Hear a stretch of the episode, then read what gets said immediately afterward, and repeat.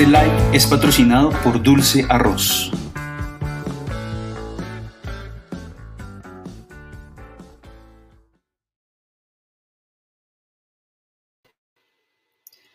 Amigos, ¿cómo están? Muy buenas noches a las personas que están conectadas el día de hoy, las personas que van a ver este live después en diferido, van a poder ver la grabación. Para mí un placer, eh, como siempre, poder encontrarme con ustedes hablando de academia, hablando de marketing, hablando de emprendimiento, eh, hablando de negocios, eh, de todo lo que tiene que ver eh, hacia lo que es el desarrollo de empresa. hoy tengo el placer de estar acompañado de una mujer fantástica con muchos talentos, con mucha experiencia en el tema de posicionamiento, de marcas digitales, en el tema de comportamiento del consumidor. Eh, quiero dar la bienvenida a Paula Gaviria, que nos acompaña el día de hoy. Paula, un gusto saludarte. Muchas gracias por aceptar mi invitación. ¿Cómo estás? Muy bien, Oscar. ¿Y tú qué tal? Muy bien, muy contento de poder charlar contigo. Eh, desde hace un tiempo hemos venido compartiendo espacios eh, de, de, marketing, espacios de academia. pronto también empiezas a trabajar eh, con el grupo de la Universidad de Andes, Diplomado de Marketing Digital y Comercio Electrónico. y pues qué delicia poder compartir contigo este tiempo. Eh, bueno, cuéntanos un poco quién es Paula Gaviria, las personas que están conectadas el día de hoy. Uy, esa pregunta estuvo súper a la pepa. Eh, bueno, Paula Gaviria es una mujer paisa, una mujer apasionada eh, por el marketing, apasionada por la estrategia y sobre todo apasionada por hacer de lo difícil cosas fáciles para los demás.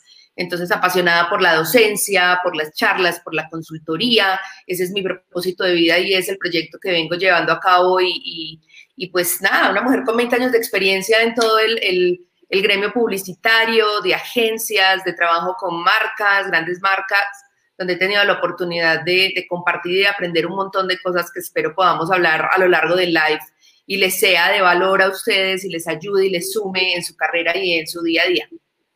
Y es que me dices que haces fácil lo, lo, que puede ser difícil para muchos. ¿El marketing es difícil? ¿Crees que el marketing sea difícil para, para los empresarios, para los emprendedores? No, yo creo de hecho que todo es muy fácil, pero pienso que hay unas personas que tienen más habilidades para otras cosas no necesariamente para entender el consumidor o para verle pues como, eh, como decimos en mi tierra, en Medellín, la comba al palo, como por dónde se abordan ciertas, ciertas situaciones.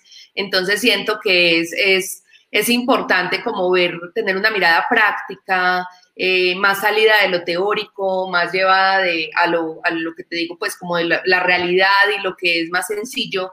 Y eso es lo que me gusta, como volver las cosas muy prácticas y menos pegadas a los libros. Entonces, creo que en ese orden de ideas eh, se puede acercar muchísimo a los conceptos del marketing, los conceptos de psicología del consumidor. También pienso que lo obvio enseguece y muchas veces cuando es tan sencillo y tan fácil, no lo vemos, puede estar al frente de nosotros y, no nos es tan evidente. Entonces, me gusta mucho develar como toda, toda la información que ya está ahí y que podemos aprovechar como marcas eh, o como productos o servicios para llevarlo a cabo y, resolver las tensiones que tienen las personas eh, acerca de su día a día, acerca de, de, lo que les gusta, lo que les produce valor, lo que les acerca a su visión de éxito.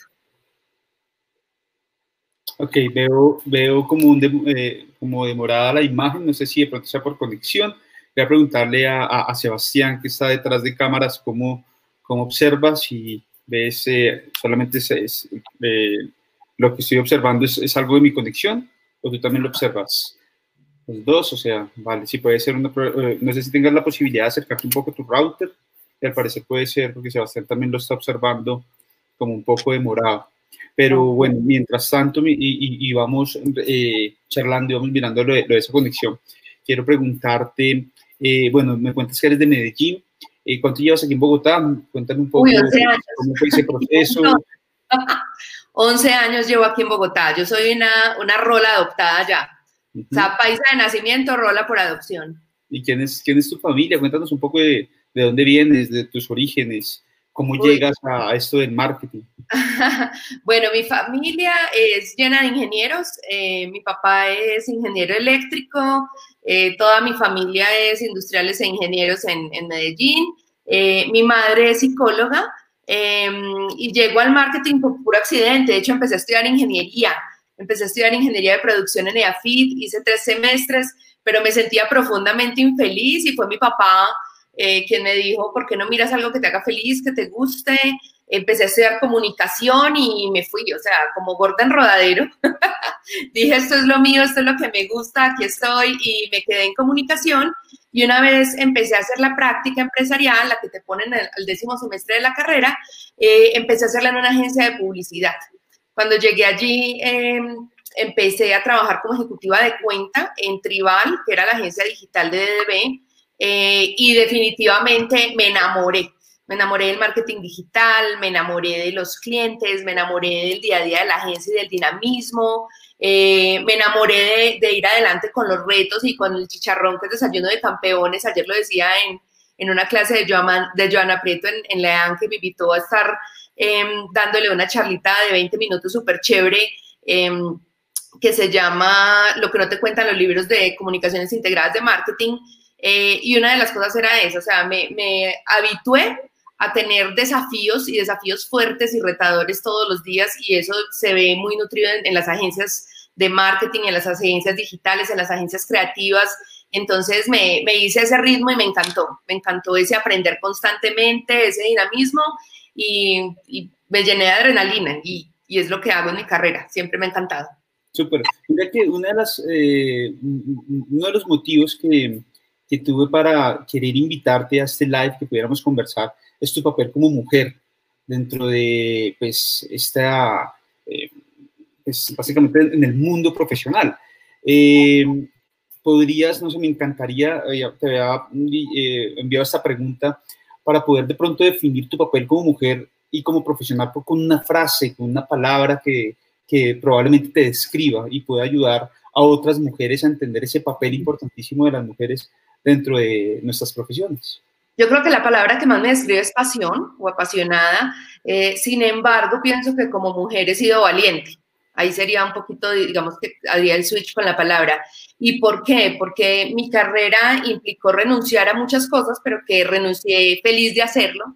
Por ejemplo, em, renuncié a la maternidad, que muchas lo pueden ver como, uh, como así, pero, pero me dediqué a mi carrera. Para mí mi carrera es mi hijo, o sea, es, es, es llevar adelante y mis hijos son muchísimos alumnos y muchísimas marcas y muchísimas personas de marketing que dejo en el camino y que siempre están ahí, que me los encuentro 20 años después, 15 años después, y me dicen, Paulita, ¿cómo estabas? Qué rico cuando trabajamos. Para mí eso es súper valioso y súper significativo. Y me dicen, y no te hace falta tener hijos y ya estoy de más de 40. Entonces digo, pues no los tuve, no se dio y, no importa, estoy bien, estoy tranquila, estoy feliz y mi carrera es mi hijo. Entonces, eh, me parece que ese es un rol muy valioso. Siempre eh, como mujer tuve, em, durante el tiempo que estuve casada, un poco los pantalones de la casa porque era la que trabajaba fuerte, la que era mucho más activa y fue valiente salir adelante así y hacerlo y tomar la decisión de, de empoderar un poquito más ese masculino. Todos tenemos como un rol masculino y femenino eh, y hay que a veces que empoderar un poquito más el masculino y tener una persona al lado en ese momento eh, que no se sintió menos por eso, que quiso apoyarme y me apoyó durante el tiempo que, que, estuvimos juntos, ya no estamos juntos, pero, pero fue muy valioso para mí y fue valiente la decisión desde mi punto de vista de decir, ok, las cosas se están dando y mi carrera está yendo adelante, entonces vamos a darle con toda y, y meterle toda la energía. Entonces, para mí el punto como mujer es ese, es decir, no es que como soy mujer no me dan la oportunidad, no, cero, o sea, para las oportunidades estoy ahí, estoy lista, estoy dispuesta y voy por ella. O sea, ¿quién dijo miedo? Eh, ayer decía en, la charla de em, hay que hacer las cosas sin mente, o sea, decididamente, eh, y adicionalmente eh, sin miedo. Y si te da miedo, hazlo con miedo. O sea, meterse de una, de pies y cabeza. Lo peor que puede pasar es que te vaya mal y si fracasas, no importa, aprendiste y sigues. Entonces, em, ha sido como una permanente durante mi carrera. Me he encontrado con muchos obstáculos, obviamente, como en todos lados hay. Em, cuando, hay cuando uno es mujer, hay, hay techos de cristal eh, que existen, barreras de cristal que se rompen y hay que ir contra todo, pues, o sea, contra ellas con todo, con toda la energía. ¿Y tú crees que eh, la mujer en, su papel profesional eh, tiene algún tipo de desventaja aún frente al papel del hombre en algún aspecto? Yo creo que culturalmente sí, en Latinoamérica sobre todo, eh, pero pienso que también va en la mentalidad de uno de saber enfrentar eso y de con astucia, porque pues si algo somos, somos bien analíticas y bien, bien cabezas para ese tipo de cosas, saber sortear ese tipo de situaciones. Pienso que nuestra cultura latinoamericana es un poco machista todavía.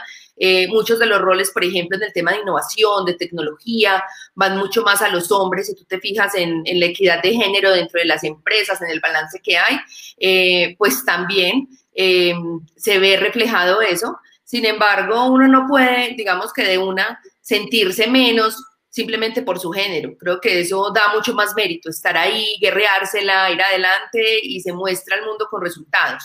Entonces es, es armarse de todas las herramientas de conocimiento, de las relaciones y de los aliados que uno pueda tener en el camino.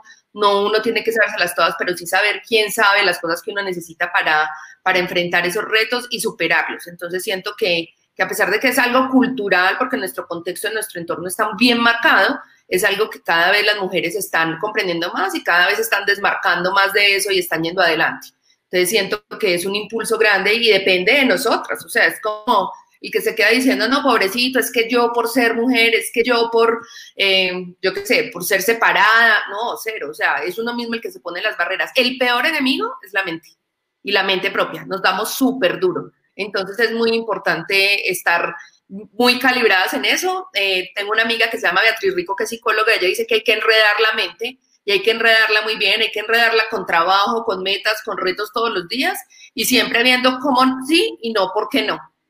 Claro, mira que yo he visto y encontrado, sobre todo en el, gremio del marketing, en el medio de, de, eh, de, todo lo que tiene que ver con los canales digitales eh, y el uso de, de lo digital, a muchas mujeres empoderadas en su tema, y las he visto muy unidas. A veces uno puede encontrar principalmente, eh, hay, mucha fricción profesional entre las mujeres, pero yo he visto, mucha unión.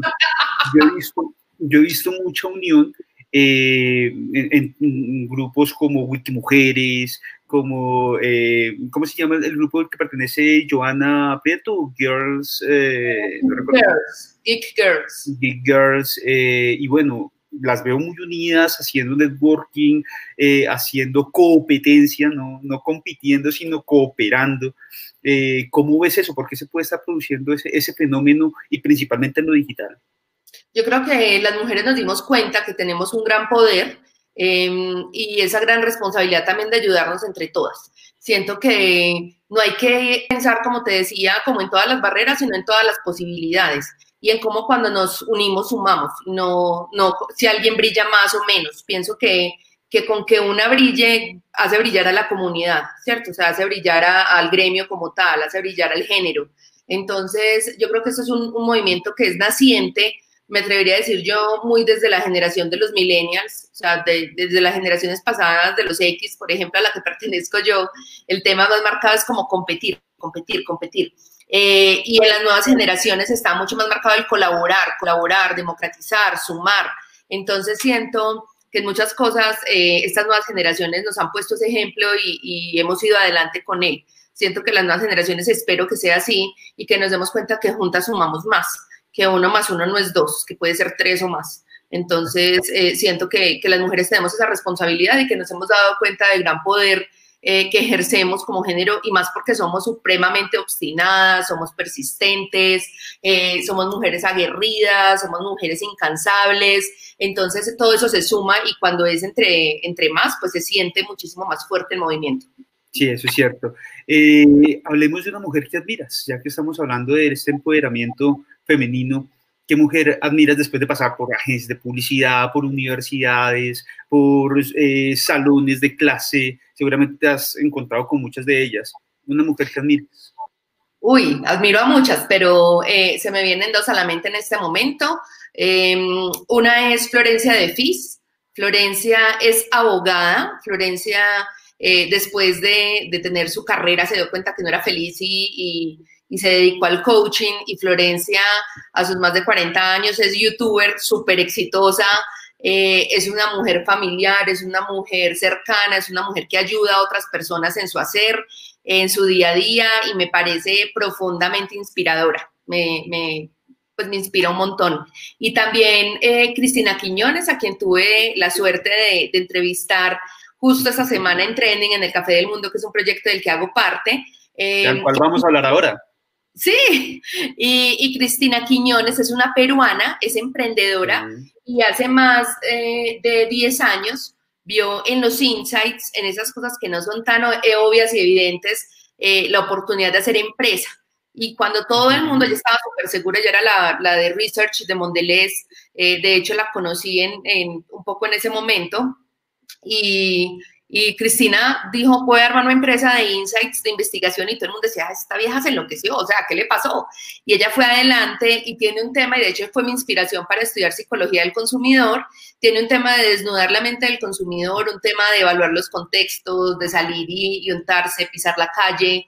Eh, tuve la oportunidad de conocerla aquí en Colombia en un Expo Marketing, desde eso hemos seguido eh, siendo eh, colegas, hablándonos con frecuencia, y compartiendo y creciendo en este camino. Entonces pienso que es una de las mujeres empoderadas, también con decisión de no tener hijos y, sin importarle.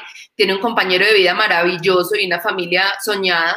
Eh, que se enriquece, aunque no tuvo hijos, con, las personas que trabajan con ella, porque es una gran familia y pienso que es una mujer muy admirable en Latinoamérica. Entonces, la he leído, la sigo eh, y, y persigo como el tema de la construcción del conocimiento al lado de ella. Me parece una mujer muy valiosa. Vamos a, vamos a escribir el nombre eh, para que Sebastián nos ayude. Se llama Cristina Quiñones. Tiene un libro fantástico que se llama Desnudando la mente del consumidor y habla sobre los insights.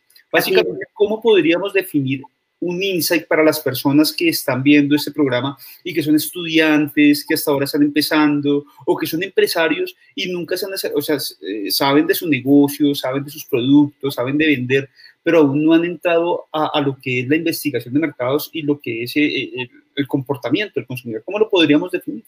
Yo creo que te voy a decir uno para que quede súper claro para todos. Eh, una mujer no sabe lo que quiere hasta que lo ve en oferta. Eso es un insight.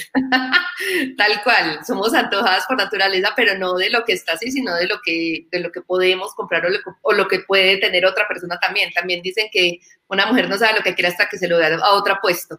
Entonces, es un insight. Son cosas que son súper evidentes del día a día, que están ahí, pero que el consumidor, o sea, yo no te voy a decir eso en una entrevista, ni en un focus group, ni, ni loca. O sea, yo no te digo, no, es que yo me antojo de lo que tienen mis amigas. Pues no, digo, no, yo tengo estos gustos, estas tendencias. Son cosas que el consumidor a veces no nos dice, pero que son súper evidentes en el comportamiento. Por ejemplo, hay otro insight que me gusta mucho y es eh, ensuciarse enseña. Y es un insight que se usó para unos comerciales que tenía Ariel, no me acuerdo si, si, si ustedes los tienen de pronto presentes, donde decía, perdón mamá, me ensucié, estaba salvando al mundo, estaba haciendo X cosas, y luego decía, pero te prometo que voy a seguirlo haciendo. Y es un mensaje que tiene cada mamá que dice, yo quiero que aprenda, yo quiero que sea líder, yo quiero que mi hijo sea el mejor. Entonces es eso, o sea, es como yo, yo aprendo y aprendo cuando me unto, y aprendo cuando me ensucio, y aprendo cuando voy adelante. Otro insight también es que, que, las mamás somos mamás, bueno, yo no soy mamá, pero soy mamá de mis gatitos, pero es, em, las, las mamás son mamás reales ahora, no son mamás eh, de la familia así de esquela, donde todo es perfecto, Em, nada, eh, son, son mamás reales que quieren hacer yoga, que quieren tiempo para ellas, que se recriminan, recriminan, que a veces no se aguantan a los niños. Y ese insight lo, lo usa perfecto una marca que se llama Mamá Luchetti, que es de pastas en Argentina, y hace unos comerciales súper, súper fronteros, francos, donde la mamá llega y el niño la está molestando y la mamá le dice como, tu mamá, antes de ser tu mamá, era Mirta de nadie y necesito tiempo y espacio. Entonces, aléjate un poquito más, un poquito más y puede parecer un poquito duro, pero es la realidad. Entonces, se conecta realmente con esa atención que tiene el consumidor. Entonces, los insights son sin duda eh, realidades que sentimos, que tenemos claras, pero que muchas veces no expresamos. Es lo que está evidente. Son esas que uno dice, ajá, a mí me pasa eso. Entonces, a eso se refieren los insights. Y, y, normalmente una persona de marketing los reconoce, los comunica y el consumidor al verlos, dice, ese producto es para mí porque yo siento lo mismo que ellos. Ese comercial, y, me encanta también el, comentario que hacen eh, nuestro amigo Oscar Bejarano, quien eh, muy amablemente también nos acompañó. Eh, Oscar el Pollo, quien nos, quien nos acompañó en, mi primer live, que fue hablando sobre influencer marketing, y él, habla, y él nos recuerda que el comercial originalmente es argentino, es de una marca llamada Alá, eh, y, es fantástico. Para los que no lo han visto, por favor, búsquenlo. Eh, y el, o sea, normalmente, ¿qué es lo que uno tiene en la mente? La mamá que le dice al niño, no se ensucie. Si salta, se va a ensuciar. Si se sube, se va a ensuciar. No se ensucie. Y la mamá que regaña porque se ensucia. Se va a caer. Eh, exacto. Y, y, acá este comercial lo que hace es decirle al niño, me ensucié, mamá, pero, pero gracias a que me ensucié, tengo autoestima. Gracias a que me ensucié, salve el mundo. Gracias a que me ensucié, le ayudé a tu hija y sale la niña con una muñeca. ¿Sí? Tu niña. no sé en dónde tuve la cabeza, dice el niño. No sé en dónde tuve la cabeza, pero te prometo, te prometo que lo voy a volver a hacer. Es hermoso ese comercial. Sí, le pone uno los pelos de punta. O sea, la, la, experiencia clave para uno saber si es un insight o no es la, sentir la identificación y sentir incluso respuestas sensoriales, es decir, que se te erice la piel, que, que, te conectes, que te dé emoción, que el corazón te palpite más fuerte, ese tipo de experiencias, de, digamos que, que de sentidos, eh, expresan esa conexión que tenemos férrea con esos insights. Yo siempre, siempre le digo a los emprendedores que tengo la oportunidad de tener en mis salones de clase, y cuando vemos ese tipo de publicidad que hacen las, las marcas y que ellos sienten eso, porque uno empieza a sentirlo después de que empieza a amar la comunicación, el marketing. Eh, pues nadie dice, ay, qué rico este domingo, quedémonos a ver comerciales, nadie dice eso. No, quita la música de la emisora, pon, pon, cuñas, nadie dice eso. Sí, pero los que amamos el marketing, los emprendedores que empiezan a, apasionarse por este tema, ellos eh, empiezan a sentir esa sensación. Y siempre les digo, permita que su audiencia, permita que su cliente pueda sentir lo mismo que usted está sintiendo. Atrévase a hacer algo diferente y sería fantástico, ojalá que todos lo hicieran. ¿Qué opinas? Sí, total. De hecho, por ejemplo, una de las campañas más exitosas de los últimos años, que es la de Uga Uga de BBVA, eh, tuvo muchísimo rechazo al comienzo y en los pretest, cuando hicieron los test de, campaña como tal, eh, la marca estaba muy asustada porque muchos consumidores se sentían ofendidos, están diciendo, ¿cómo así que me ven como un cavernícola? ¿Cómo así que yo en mi día a día, sabiendo que soy tan avanzado, ¿cómo así que uga, O sea, ¿cómo se van a venir eh, frente a mí con eso? Y, y, finalmente tomaron el riesgo y dijeron, listo, vamos, muy asustados, o sea, después de tenerle incluso al aire con los comentarios, porque obviamente a las personas nos gustan los cambios, nos gustan como, como la rutina que veníamos siguiendo como consumidores y cuando una marca lanza una publicidad que es fuerte y que va en contra como del status quo, tendemos a rechazarla de inicio, pero luego sintieron la identificación y dijeron, pues sí, y ya se convirtió incluso en una expresión cultural, que no le dicen, ay, no, nunca, nunca, pues. Entonces, cuando algo ya se mete incluso en el día a día, en el léxico de las personas, en la cultura, quiere decir que esa campaña no solamente fue la campaña de marca, sino que traspasó incluso a la realidad y que se perpetúa en el tiempo. O, por ejemplo, con lo de la vivienda, que todo el mundo dice, no, estás como la vivienda, lugar equivocado. Así es. Entonces, hay, hay, marcas que se han encargado de dejarnos legados que se perpetúan en, en, el léxico, en nuestro vocabulario y en la cultura de los países. Claro que sí. Bueno, eh, hablemos un poco de lo que es el posicionamiento de marcas digitales. Así se llama nuestra, nuestro, nuestro, eh, nuestro live, tal como lo promocionamos, tal como le contamos a las personas pero no todo el mundo tiene claro qué es el posicionamiento de marca. Es más, no tenemos claro qué es el concepto de posicionamiento y hay muchos mitos y mucha confusión.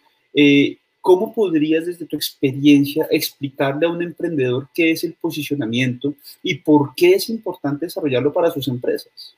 De acuerdo, entonces mira, el posicionamiento de marca se trata de ganar un lugar en un espacio en la mente del consumidor que cuando yo te diga, Oscar, eh, ¿cuántas marcas de vehículos conoces? Dime. Yo conozco muchas. Te puedo nombrar algunas. ¿Cuántas? ¿10, 20, 15? Creo que unas 10 marcas se me pueden venir a la mente. Empecemos, dímelas. Mm, Renault, muy conocida aquí en Colombia, es francesa. Eh, Chevrolet. Dos. Eh, Ford. Tres. Dodge. Cuatro. Audi.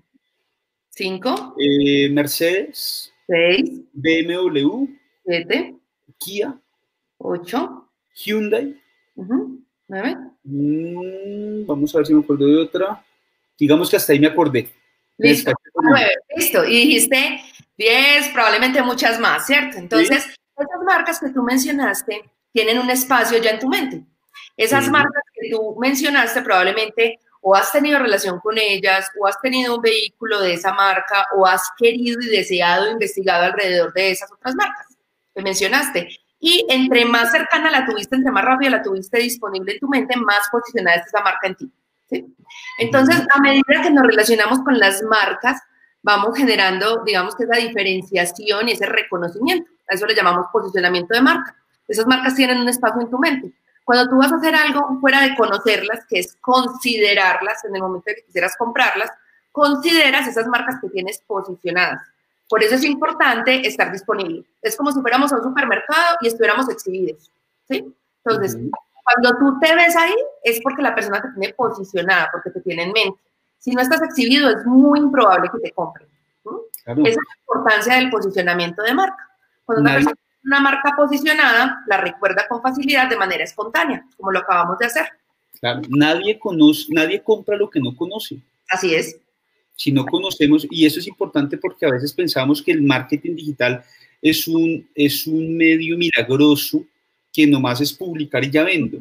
Y algo muy importante que se debe realizar es primero el conocimiento de marca, que la gente conozca y sepa qué es la marca. Y es más, antes del conocimiento de marca, las marcas tienen que conocer a su consumidor, o sea, como un paso incluso previo para saber qué los mantiene despiertos, cuál es su visión de éxito, a quién escuchan y quién influye sobre ellos, cómo son, cómo se muestran y qué les gustaría lograr en su vida, o sea, cómo actúan. Ya entendiendo ese contexto, poder hacer una comunicación y un marketing a través de diferentes medios, digital, offline, porque los seres humanos no, no decimos como, ay, qué pena, es que me voy a conectar en digital, ay, qué pena, es que ya me desconecté. No, o sea, vivimos una vida que es continua y en orden de la comunicación tiene que fluir también de manera continua. Eh, y así las cosas, pues las personas pueden conocer las marcas, conectarse, tener, digamos, que esa afinidad y mantener esa disponibilidad en la mente. Ahora, para que la disponibilidad se mantenga en nuestra mente, tenemos que tener algo que se llama recordación. Y la recordación se ve eh, impactada positivamente por la frecuencia. Entonces, quiere decir por las veces que yo vea y tenga contacto con esa marca. Es ahí donde es importante anunciarse y normalmente esa recordación, si tú desapareces por más, un término de más de tres semanas en medios, la persona tiende a olvidarse de tu marca. Entonces es importante construir relaciones relevantes a través de los insights y de lo que le das y de la comunicación que estableces con esa persona en el día a día o mantenerte disponible por visibilidad y por frecuencia. Por eso es que una de las recomendaciones que se hacen a las empresas en el momento de una crisis como la que hemos venido pasando, una crisis económica, por una pandemia que no nos esperábamos, es haga todo lo posible por no dejar de comunicar. Haga todo lo posible por no, no desaparezca, manténgase presente, el Señor lo va a recordar. Es más, he visto múltiples informes ahorita con el tema de pandemia, de crisis, etcétera, donde los consumidores estaban valorando mucho las marcas que estaban allí pero para ayudarlos, para darles valor, para decirles cómo durante esta pandemia se sumaban y les ayudaban en algo, o les daban un alivio, o les explicaban cómo podían hacer algo de una manera mucho más certera y mucho más fácil, llámese teletrabajo, eh, vida, cambio diferente, pues también en la nueva realidad, manejo del hogar, etcétera, etcétera. Entonces, las marcas eh, acaban de tener una oportunidad muy linda de seis meses, dura financieramente para todos, pero también una oportunidad nunca antes vista en, en este, en, en, esta, ¿cómo se llama eso? En este centenio, en este centenio, em, de, de, poder impactar la vida de las personas de verdad y no con el compre, compre, compre, promoción, promoción, promoción, sino como relación y, speech de marca real. Así es, y sirve para empresas grandes o sirve para una persona que es independiente empresaria, emprendedora, y, que no busca solamente vender productos, sino eh, generar una relación con sus clientes. A veces lo que eh, la persona termina comprándoles a sus amigos, esa persona con la que se siente bien. Eh, Paula, ahora yo te devuelvo la pregunta. Tú me lo pusiste con marcas de automóviles. Vamos a ver cómo te va a ti. ¿Con qué? ¿Con qué marcas quieres que te diga? Cinco marcas de submarinos rusos. Vamos a ver. No tengo ni media idea. O sea, Cero. Te, gané. Paula. Y me submarinos rusos, pregúntame. Eh, Yo qué sé. Ven, te digo, eso era una broma, más bien por la atención a esto. Tú me hablas de la relación que uno debe tener, las marcas tienen con, con las personas para generar recordación. Sí. Y dentro de esas relaciones viene siendo como eh, estas experiencias lindas que se tienen con la marca. Eh, me contaron que te llegó un regalo, ¿sí es cierto? ¡Ah! Iba a decir eso. Ay, ay, te me adelantaste un poco. Mira, tengo eh, una experiencia muy bonita que tuve recién y fue este regalito de, de tu parte y de Dulce Arroz eh, por participar en el live. Y dice, gracias por participar en Oscar Ausa Live, inspirando a otros con tu experiencia de ejemplo. Entonces me lo comeré a tu nombre. Te dije, muy bueno para el paladar, muy malo para la dieta, pero excelente. bueno, este, este, este, esto es algo que, que es la primera vez que, que, tenemos la oportunidad de compartir con nuestros invitados. Primero, primero, primero, quiero darte las gracias por, por participar, por enseñarnos todo lo que, pues, lo que has aprendido en tu profesión, en tu experiencia, pero también es una linda oportunidad para resaltar el trabajo de otra mujer fantástica, otra emprendedora llamada Claudia Gómez. Claudia tiene una hermosa empresa llamada Dulce Arroz.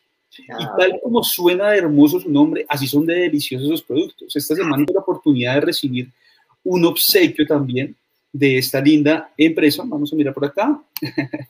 Eh, y eh, dije, me encantaría que pudiera participar. Creo que es un espacio también para que los emprendedores puedan mostrar sus productos y puedan darse a conocer. Así que quiero invitar a Sebastián para que nos pueda compartir la información de eh, Dulce Arroz. Recomendadísimos. Carolina nos, me presentó esta hermosa marca y, bueno, y que quería traerla para que, para que todos ustedes la conocieran como primer patrocinador de estos hermosos lives.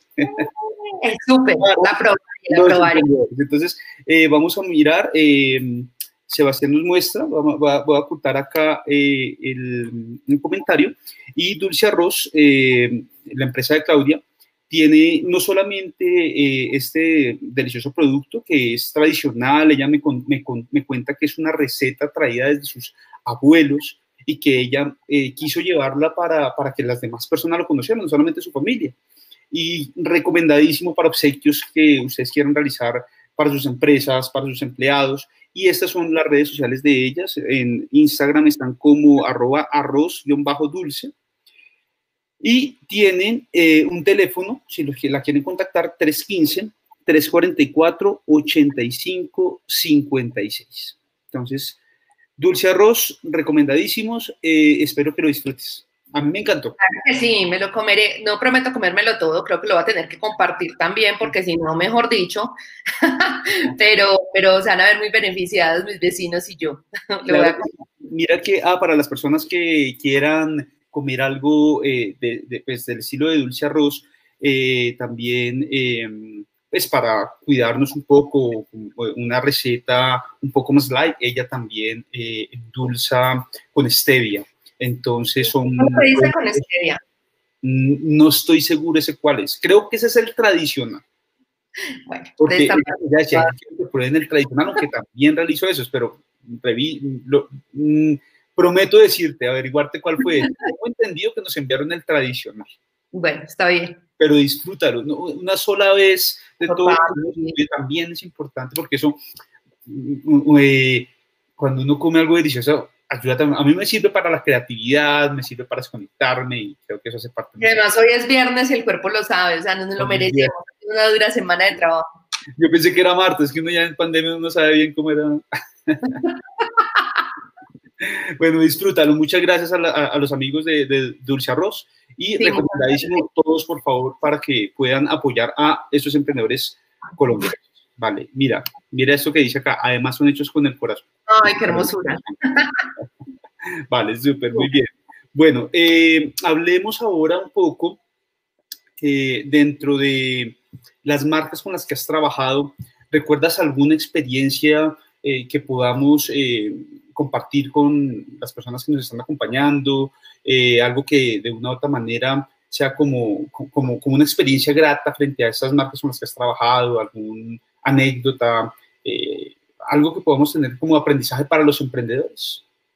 Ok, mira, anécdotas tengo un montón. Eh, Me encantó mucho, yo creo que uno de los trabajos más, más eh, relevantes en mi vida profesional ha sido cuando estuve en Starcom de directora digital. Eso fue hace unos años ya, en el 2010. Em, y eh, estuve ahí desde el 2009 hasta el 2012. Em, y en el 2010 tuvimos un reto muy grande que fue hacer una campaña eh, para la vivienda para el Mundial. Y querían que el corazón de la campaña fuera digital. Querían que a diferencia de otros años, eh, donde la campaña nacía desde televisión y luego iba a otros medios y los otros medios la apoyaban, el corazón de esta campaña fuera digital. Entonces el reto era inmenso. Y me acuerdo mucho que cuando fui a, tener ese brief de, parte del cliente, pues el cliente eh, estuvo en una reunión previa con la agencia creativa, no con la agencia de medios, y la razón que me mandó con el ejecutivo de cuenta fue, quiero que mi estrategia de, digital sea websible y googleable. Y yo, ¿qué? yo dije, ok, googleable te entiendo súper bien, pues pensé en mí, me morí de la risa y dije, como este man, ¿qué está pensando de la vida? O sea, que se habrá fumado, ¿cómo así que googleable y websible? Que es Carlos Torres, que es un, es un, un gurú en todo el tema de marketing y que está todavía en la vivienda. Y yo le dije, no, no, no, a mí me consiguen, por favor, eh, cita con él y quiero ir a hablar a ver qué, qué carajos quiere decir este tipo con websible y googleable. Googleable lo entiendo, pero pues sí será tan obvio como lo que, lo que suena y websible, ¿a qué se referirá él con eso? O sea, ¿qué se imaginará bajo ese concepto? Entonces me fui a hablar con él y cuando me recibió y estuvimos hablando y charlando alrededor de lo que él esperaba de la campaña, me dijo, mira, como el corazón es digital, yo quiero que todo el mundo cuando vaya a buscar la vivienda o algo que tenga que ver con fútbol y de todo, yo le aparezca en Google y eh, por su parte también en todo lo que sea de display, lo que sea gráfico, esté tapizando toda la web. Entonces para él eso era web siglo, o sea, que estuviera como invadiendo, tapizando, tomándose toda la web. Era una toma de todas las webs en ese momento relevantes de medios, de información, de todo sobre, sobre el tema del fútbol y, y la campaña como tal.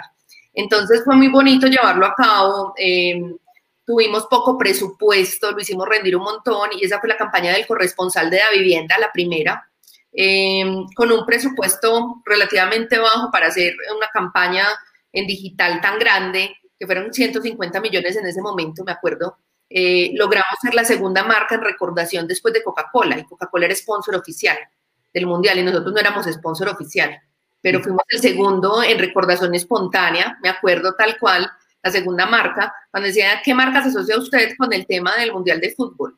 Eh, como patrocinadores y decían Coca-Cola, Da Vivienda, y Da Vivienda no había estado patrocinando, entonces fue un éxito rotundo, la campaña ganó EFIS, ganó Premios Nova, la gente se moría de la risa, la gente se conectó un montón porque el responsable estaba en Perú y decía que había llegado a Sudáfrica y que estaba viendo las llamas sudafricanas, el paisaje sudafricano, eh, tomando viaje, no, mejor dicho, o sea, fue un, una risa total la campaña y, los números crecieron tanto que incluso tuvimos que sacar activos digitales y propiedades digitales como el fanpage y como eh, muchas otras cosas que se sumaron a la campaña que al principio no estaban planeadas y que luego los migramos a la cuenta de la vivienda como tal, porque el corresponsal tenía más de 30 mil seguidores y éramos como, ¿qué es esto? es una campaña de un mes, ¿qué pasó? O sea, fue una cosa muy loca para su tiempo y, para mí fue supremamente satisfactorio eh, poder llevar esta campaña adelante, que el corazón fuera digital. Yo creo que fue una de las primeras campañas en Colombia que le jugó a digital fuerte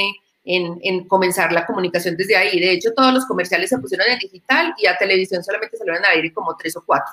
No, y además que, que todavía recordamos al corresponsal, las personas que de una u otra manera eh, nos, nos, recordamos de la publicidad de vivienda en los mundiales, el corresponsal creo que eh, para muchos fue la última campaña de la vivienda con, o sea, muy cercana y generó tan, buena, tan buenas emociones y sentimientos que las siguientes campañas ya la gente no las sentía tan, tan, tan Sí, de hecho, Leo Burne hizo una muy buena labor con el tema creativo. O sea, para mí fue un pepazo lo de Ricardo Jorge, porque los dos locutores de, de, deportes de Colombia, uno se llama Ricardo, y el otro Jorge. Incluso hubo la opción de, de hacer como un live en, en, televisión donde se sumaba la transmisión el de RCN y el de Caracol. Entonces, Ricardo y Jorge, estaba Ricardo Jorge con Ricardo y Jorge transmitiéndole lo que estaba pasando. Fue un éxito total y, y siento que que fue un pepazo porque muchas veces los colombianos también estamos en el lugar equivocado, entonces como que hacía, hacía eso y para mí era un reto gigante, imagínate campaña mundial, poco presupuesto, metas súper ambiciosas de reconocimiento y recordación de la marca y una marca tan icónica y tan recordada por lo chistoso de los comerciales y todo, pues llevarla digital y hacer que el digital fuera exitosa también. Otro cliente que recuerdo con mucho amor es Librería Norma. Eh, ya desafortunadamente pues no está como librerianorma.com, en ese momento era el Amazon colombiano, estoy hablando del 2009, y eh, con Librería Norma hicimos una campaña súper bonita que se llamaba Yo amo leer, yo amo los libros.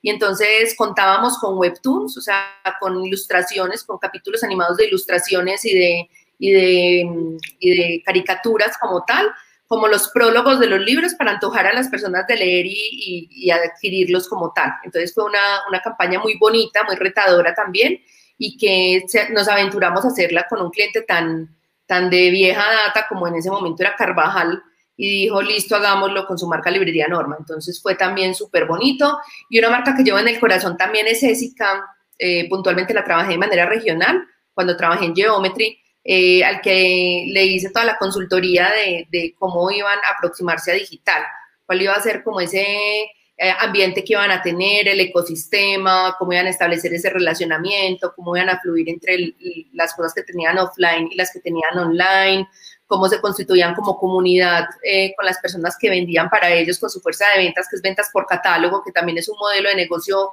poco común, eh, digamos que no es un producto de consumo masivo, no es un producto de telco, no es un producto financiero, es un producto más, más diferencial porque era venta por catálogo.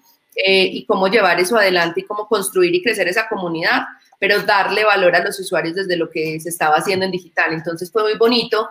además, unas clientes soñadas, eh, lo trabajé muchísimo em, con Geometry Perú. Em, y de verdad fue, fue un proyecto que recuerdo con mucho cariño. Claro. Mira que tú hablaste de un concepto que me gustaría aclararle también, que le pudiéramos aclarar a las personas que están viendo eh, este live. Y es que tú hablaste de la recordación espontánea. Entonces, la recordación espontánea surge cuando una persona por sí solo recuerda una marca. ¿sí? Sin que Como lo dicen con los autos, con los carros. con los... Todos los autos que yo nombré son recordación, fueron de recordación espontánea. Pero fíjate cómo Joaquín Nova, una de las personas que nos está siguiendo, me nombró Volvo. Yo no la recordé espontáneamente pero una vez Joaquín me la nombra, yo digo, claro, ¿cómo no la, no la nombra? Esa, se llama recordación ayudada. Ayudada, exacto. No significa que la marca haya hecho, eh, no haya hecho el mismo esfuerzo, simplemente en mí, que hago parte de la audiencia, eh, de una u otra manera, no tengo eh, de manera espontánea la recordación de la marca hasta que... No resuena tanto, no resuena tanto, porque es diferente tú decir, ah, no la conozco, ah, ah sí. normalmente las investigaciones de mercado están esos dos tipos de, recordación. La espontánea denota o deja ver que tú la tienes disponible porque has tenido alguna relación o te gusta o, has investigado alrededor de esa marca. Y la ayudada quiere decir que la conoces, que la has visto, que la reconoces visualmente, sin embargo que no está tan disponible porque probablemente no has tenido una relación tan cercana con ella. Puede que haya marcas donde uno incluso le digan, ay, eh, yo qué sé, eh, una marca de esas chinas, no sé, de, de coches y que tú digas, no, ni idea. O sea, te la pueden mencionar y tú dices, no, ni idea, no he visto un solo carro de esos, no los conozco, no sé de qué me hablas. Claro, claro, claro. Y uno no siempre recuerda lo que más le gusta y lo mejor. A veces uno puede recordar de manera espontánea las malas experiencias. Sí, es cierto. Y entonces no siempre, uno, bueno, pero también existe la, eh, ese, ese dicho de lo importante es que sepan de tu marca, lo importante es que hablen de tu marca. Algunos dicen sea bien o sea para mal, pero que hablen de tu marca y genere recordación, y ya después puedes ir manejando ese posicionamiento. Bueno, eh, hagamos, em, hablemos de, de, un, de, un, consejo para los emprendedores. ¿Por dónde pueden empezar los emprendedores para, para posicionar su marca? Eh, y después de empezar, ¿cómo deben seguir? ¿Qué, ¿Qué, les podremos recomendar para que ellos continúen en ese proceso de, de, posicionamiento? Listo, yo creo que eh, súper clave, primero el consumidor primero conocer a quién le van a dirigir, quién creen ellos que es ese consumidor y luego contrastarlo un poco con la realidad de quién les compra, o sea, ver, como les decía, más allá de decir hombres, mujeres, de tanta edad, tanta edad, que viven en tal parte, listo, ¿qué les gusta a esas personas? ¿A quién escuchan? ¿Quién tiene influencia sobre ellas? ¿Qué medios consumen? ¿Cómo los consumen? ¿Cuándo los consumen? Si escuchan radio, es radio normal o es radio digital. La escuchan en su celular o la escuchan en su computador. La escuchan mientras están estudiando, mientras están haciendo otras actividades. O sea, conocer cómo esos detalles hacen la diferencia. Em, ¿Qué les, les da miedo? ¿Qué no los deja dormir? ¿Qué los mantiene despiertos? O sea, que, a qué es esa, ¿cuál es esa tensión que, que, los mantiene despiertos, que les roba el sueño, que no los deja ser felices? Porque muchas veces nuestras campañas o nuestras promociones o nuestras comunicaciones pueden ir a solucionar o aliviar ese dolor y de una conectamos. Eh, ¿Y cuál es su visión de éxito, de, de felicidad? Para mí eso es súper importante. Cuando conocemos el consumidor tenemos el primer paso, check. El segundo es ver muy bien, eh, conocer como empresas nuestro propósito, más allá de nuestra misión, de nuestra visión, es qué nos hace diferentes. O sea, la empresa porque existe, eh, busca personas que estén de acuerdo con qué tipo de, propósito, con qué tipo de valor para que se conecten con nosotros. O sea, porque una persona establecería conexión con nuestra marca cuando hay miles, miles de productos que pueden ser sustitutos, incluso más baratos, incluso más disponibles, incluso con menos, eh, no sé, arandelas para poderse obtener. Eh, yo cómo puedo hacer que, que mi marca conecte con ese consumidor? Y la respuesta es pues teniendo un propósito que vaya o que resuene con ese consumidor. Entonces, lo segundo es no empezar simplemente a hacer como locos un montón de acciones, como, ah, bueno, no, me voy a meter a Facebook, no, voy a hacer YouTube, no, voy a, no.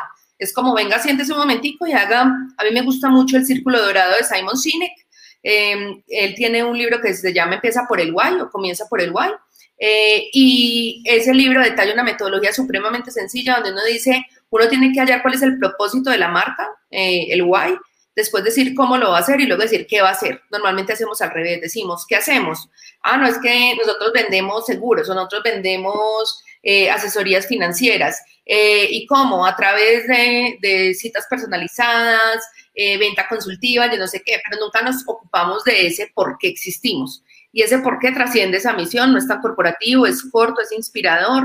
Igual que yo les dije ahorita, mi propósito que es hacer de lo difícil cosas fáciles para los demás, es darle una visión práctica a la vida y a todo lo que, lo que le rodea, pues como tal. Las empresas también lo tienen y las personas que son prácticas, que les gusta, eh, que, conectan con este tipo o les resuena este tipo de propósitos, son esas personas que me siguen, son esas personas que, que hacen equipo conmigo, que trabajan a mi lado, eh, probablemente sea alguien que le guste las cosas más complejas, más pegadas a la estructura y de todo, pues no haga tanto fit conmigo, no haga tanto match conmigo.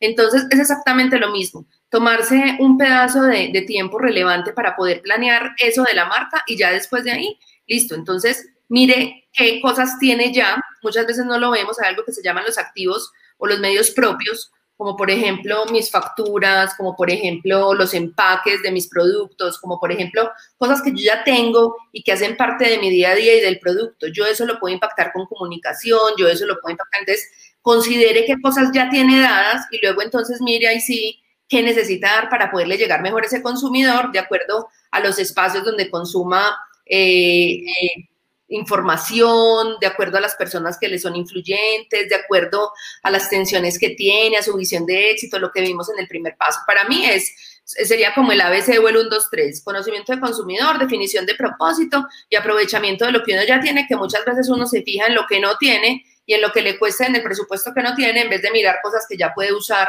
a favor de uno. Hola, todo lo que nos dices es muy valioso. Quiero destacar algo que me encantó y esto es para todos los empresarios que nos están viendo, todos los emprendedores. Eh, no siempre empezar por el qué haces, sino el por qué lo haces. Las grandes marcas, su audiencia muchas veces compra sus productos no por lo que hacen, sino la razón por la que la hacen. ¿sí? Y es esa marca por la cual nos identificamos, es esa marca por la cual la gente hace fila para entrar a almorzar en un restaurante que tiene claro por qué lo hace. ¿sí? Eh, o, no terminan de sacar un producto cuando la gente también está haciendo fila para comprarlo. Eh, es, eh, la audiencia muchas veces se, se, identifica con esas marcas que ama, es cuando entienden la razón de ser. Así es, mira, por ejemplo, te puedo jurar, o sea, hay una cosa que a mí me aterra y es hacer fila para, para ir a almorzar a algún lado.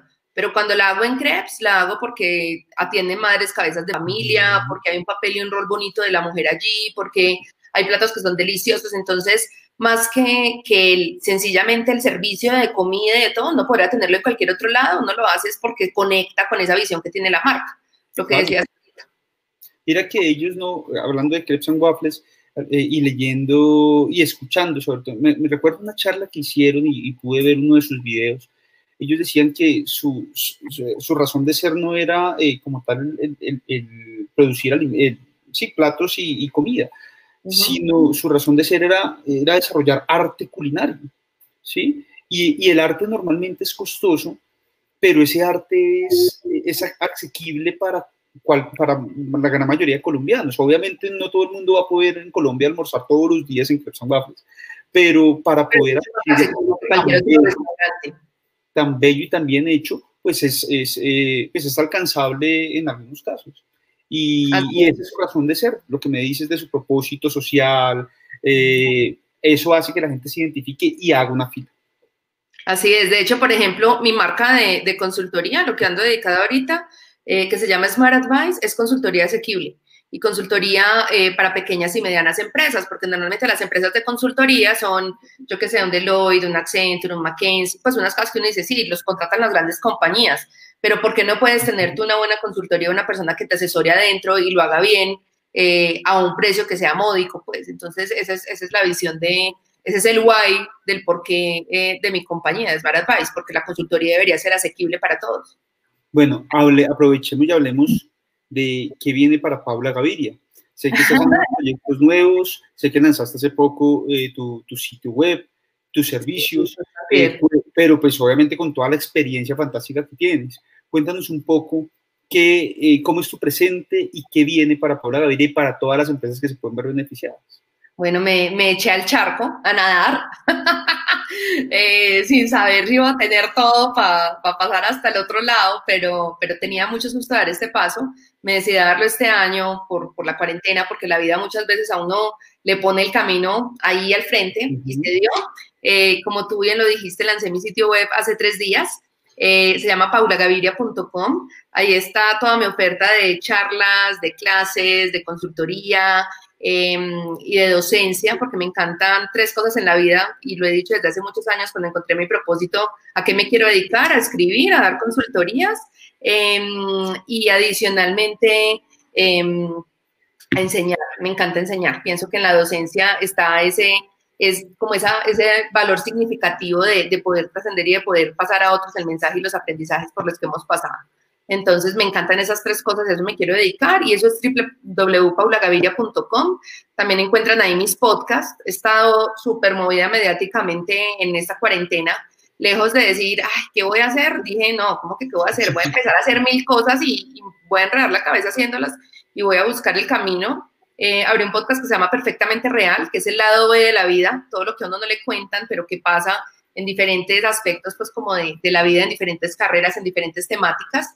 Eh, lo abrí como un experimento para, para, sondear pues como el medio de podcasting y para ver cómo el, desarrollo ya ha ido bien. Entonces estoy súper enganchada y estoy en el Café del Mundo, www.elcafedelmundo.com slash trending, eh, que allí tengo un programa que habla de marketing, que habla de, de, casos de éxito de marcas, de quienes lo están haciendo bien y tengo invitados de lujo. De hecho, esta semana tuve a Cristina Quiñones. Wow.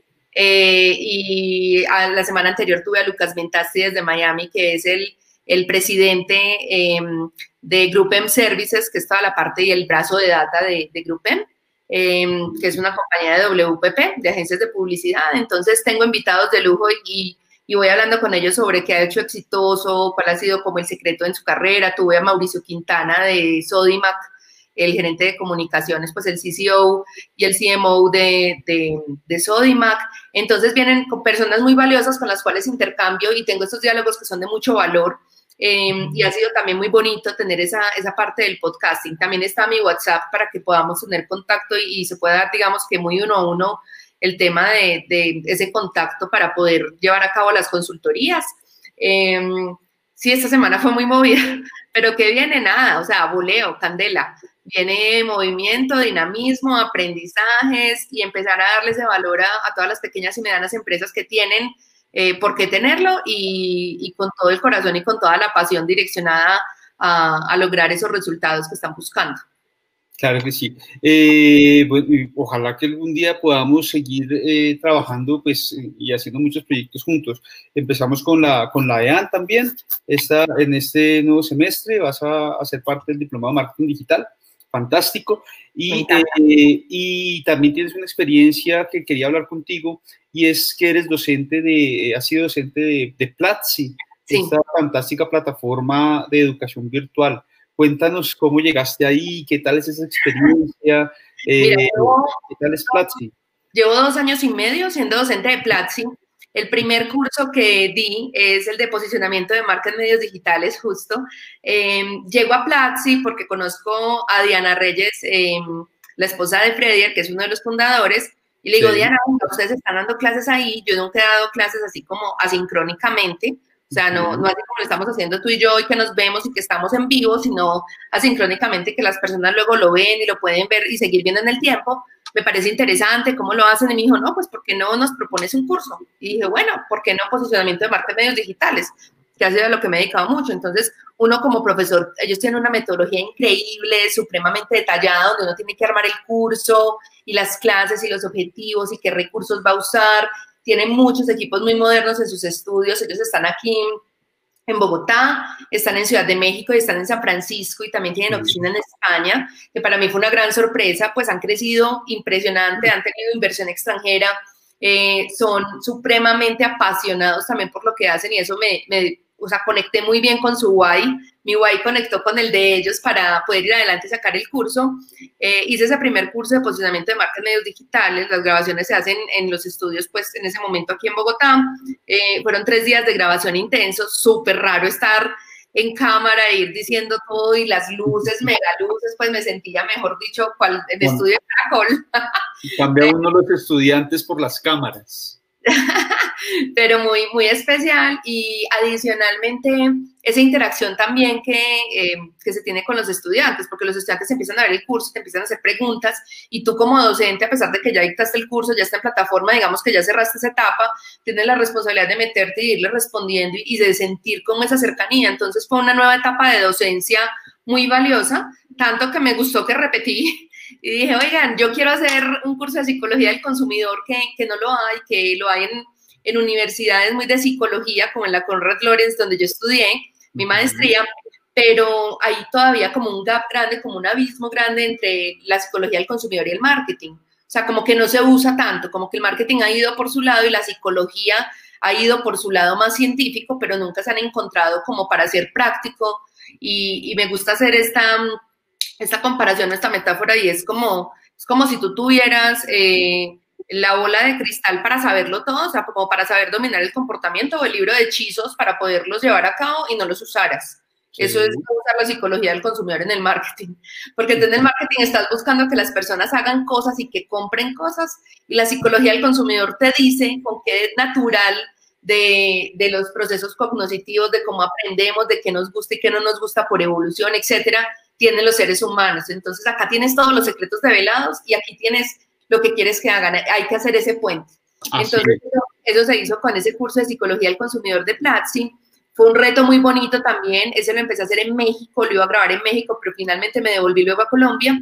Entonces acá lo grabamos y, y es el más reciente. Se grabó este año, se grabó en febrero de este año, justo antes de la cuarentena en marzo. Eh, y está ahí, mejor dicho, súper disponible y hace parte de, de la escuela eh, de, publicidad digital de, de Platzi, que recién también salió. Bueno, entonces pues invitaba a las personas para que puedan conocer este bonito curso, pero sobre todo también invitadísimos a que puedan conocer a Paula Gaviria como profesional en sus redes sociales, en su sitio web. Eh, y ahora como docente de la universidad en el diplomado en marketing digital y comercio electrónico, al cual también los invito, donde hay muy buenos profesores, entre esos también tengo la oportunidad de acompañarlos. Y eh, vamos a estar con Joana Prieto también este, este, este semestre que empieza, eh, y con los demás profesores que ya conocen, a Oscar Bejarano, y bueno, un, un, muy buen grupo de, de profesionales en temas de marketing digital, al cual recomiendo totalmente. Eh, querida Paula, muchas gracias. Quisiera, eh, quisiera, quisiera, que pudiéramos cerrar con un consejo final eh, para los emprendedores y de pronto un libro que ellos pudieran tener o conocer, la gente que le gusta leer, aprender más. Eh, sé que hemos hablado de Cristina Quiñones, sé que hemos hablado de pues, otros autores que nos has hablado. ¿Cuál recomendarías para que los emprendedores pudieran eh, después de esta charla buscar y, seguramente complementar. Hay un libro que me gusta mucho, es de un autor argentino que em, se me escapa el nombre, pero el apellido es Berbach y se llama Ágilmente. Él eh, explica muchísimo cómo funciona el cerebro y creo que se llama Sebastián, Sebastián Berbach. Y no, Sebastián, no, perdón, Stanislao, Stanislao Berbach. Y, y Stanislao lo que dice es que nuestro cerebro tiene una configuración y hace que oremos de ciertas maneras y nos da técnicas creativas que nos ayudan a pensar y, a sortear como cuando estamos bloqueados y cómo podemos ir adelante en esos retos que nos plantea continuamente el marketing. Entonces, me, me encanta ese libro, se lo recomiendo ampliamente. Y yo pensaría que más que un consejo, una frase célebre que me encanta y es, eh, sin la actitud no lo es todo, pero sin actitud no hay nada. Entonces es cuestión de siempre ver el lado positivo, de siempre ver el vaso medio lleno, no medio vacío, y no es una visión optimista un poco ingenua o ilusa, es, es ir adelante con convencimiento de que podemos superar las cosas y de buscarlos como sí y no los por qué no. Me parece que es crucial en esta carrera. Bueno, Paula, muchas gracias por acompañarnos, gracias por inspirarnos, gracias por inspirarnos y gracias por inspirar a todas esas fantásticas mujeres que tienen un proyecto de emprendimiento y que de una u otra manera saben que tienen todo el potencial para eh, poder impactar nuestra economía, nuestras profesiones. Así que sigamos el ejemplo de Paula y para adelante. A la gente, a la gente de, Dulce Arroz, muchas gracias por eh, acompañarnos, por hacer parte de este lindo espacio para las empresas y eh, quedamos en contacto. No olviden suscribirse a el canal de YouTube eh, eh, Paula, ¿te gusta el café? Sí, me encanta. Pues buenísimo porque no te puedes perder el siguiente live, donde eh, Ronald Valero, que es barista, de Juan Valdés y que nos representa en concursos a, nuestro país, en Colombia, a Colombia nos representa, nos va a acompañar, nos va a hablar de esta fantástica marca que representa obviamente a Colombia eh, y también nos va a dar algunos consejos para hacer delicioso café en casa, imagínate. Súper, ¿a ti también te gusta el café? Me encanta. Te invito a escuchar el café del mundo. Claro que sí, claro que sí. Y adicional a eso, eh, no solamente el Café del Mundo, sino seguramente estaré pendiente de tus podcasts, ¿vale? Y a todos, muchas gracias por invitarnos. Acá se despiden de ti. Oscar, muchas gracias. Marcela también. Eh, gracias, Por, acompañarnos, querido Fernando, muchas gracias. Gabriel, Fernando, sí, todos los que han estado ahí pendientes y nos han, estado saludándote. Y a, mira, aquí está eh, a Miguel. Bueno, Miguel, ay, Miguel, gracias, qué lindo. Claro que sí, qué bueno. Ahí te, envían saludos tus estudiantes también. Amigos, nos vemos y eh, mucho emprendimiento, mucha actitud y nos vemos en el próximo live, Oscar Ausa Live. Muchas gracias. Bye.